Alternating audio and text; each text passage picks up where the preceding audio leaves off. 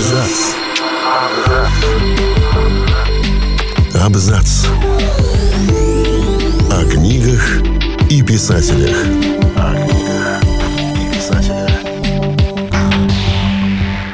Всем привет! Я Олег Булдаков, и сегодня я расскажу вам о том, каким был японский писатель Рюноске Акутагава. Мы проанализировали биографию Акутагавы, мастера короткого рассказа, чье наследие привело к созданию самой престижной награды японской литературы, присуждаемой лишь дебютантам – премии имени Рюноске Акутагавы. Согласно китайскому календарю, один из самых влиятельных японских писателей родился в час дракона, дня дракона, года дракона – утром 1 марта 1892 Так он получил имя Рюноска, от японского «рю», что значит «дракон». Через несколько месяцев мать мальчика потеряла рассудок, и ребенок попал на воспитание к дяде в интеллигентский дом в богатом Токийском районе. Там он получил фамилию Акутагава. Будущий классик рос любознательным, с раннего возраста проявлял интерес к литературе и писательству, сочинял хайку, учил английский и китайский языки. После окончания школы он поступил в Токийский университет и начал заниматься филологией, углубленно изучать мировой канон от античности до Мапассана, Бадлера и Стринберга, а параллельно участвовать в издании студенческого журнала «Новое течение».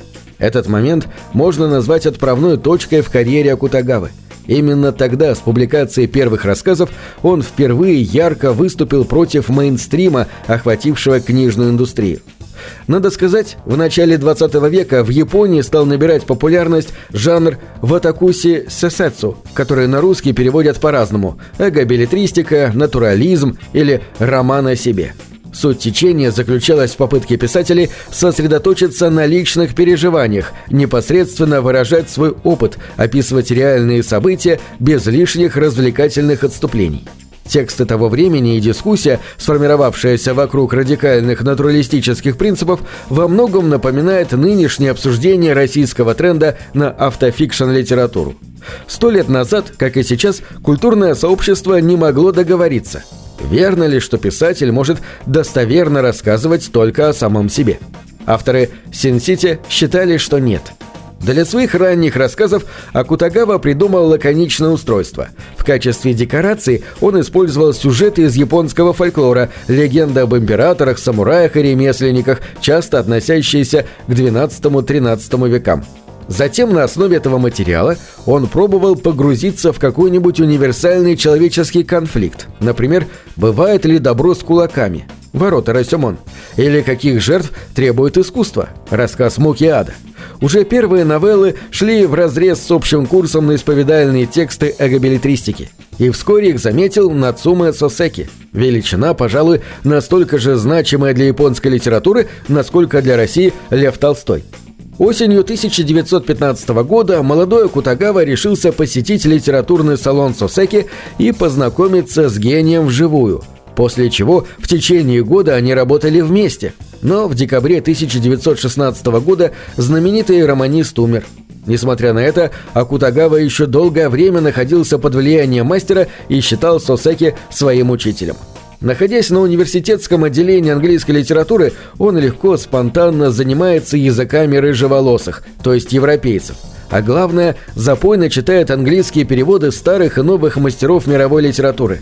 Он восхищается Флабером и Гуго, Мапассаном и Мариме. Штудирует Толстого, Достоевского, Гоголя.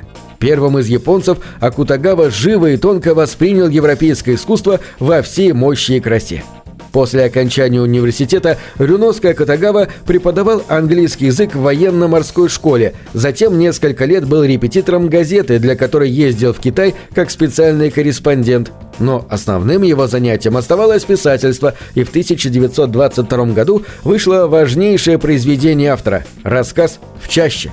По сюжету новеллы молодой самурай найден в лесу мертвым. Четыре свидетеля и подозреваемый дают показания, но их воспоминания противоречат друг другу, и читателю предстоит разобраться, кто говорит правду.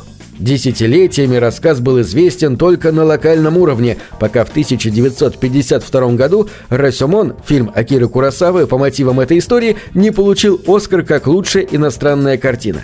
Тогда прием Акутагавы стал известен по всему миру как эффект Расемона.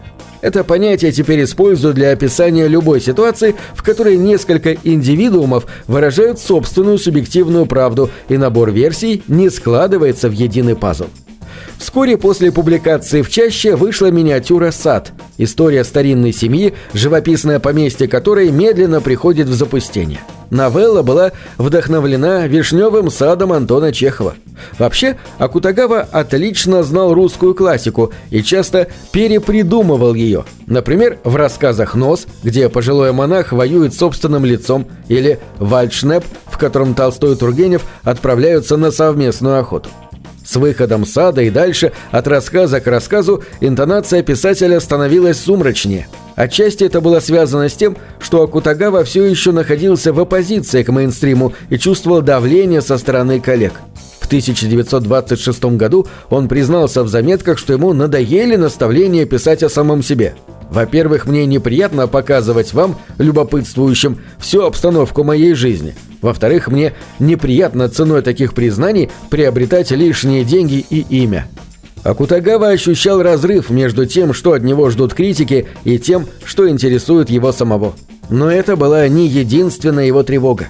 Родная мать Рюноска Кутагавы страдала от сумасшествия и умерла, когда мальчику было 11. Последние годы она провела в мезонине фамильного дома, и время от времени ребенка привозили навестить ее.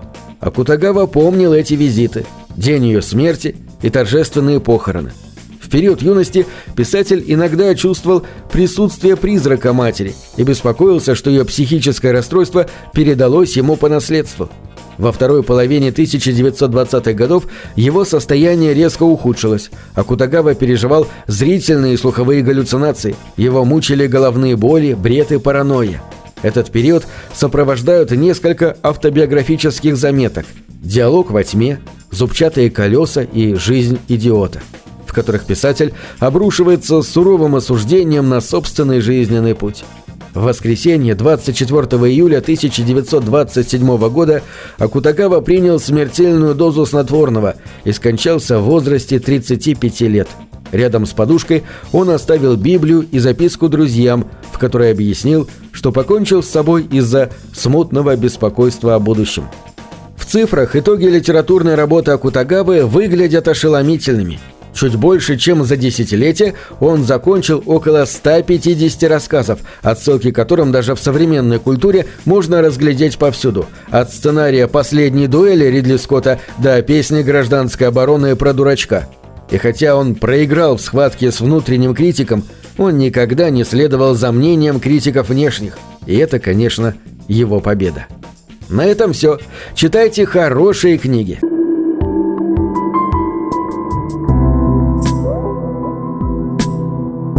Книги — это двери, что выводят тебя из четырех стен.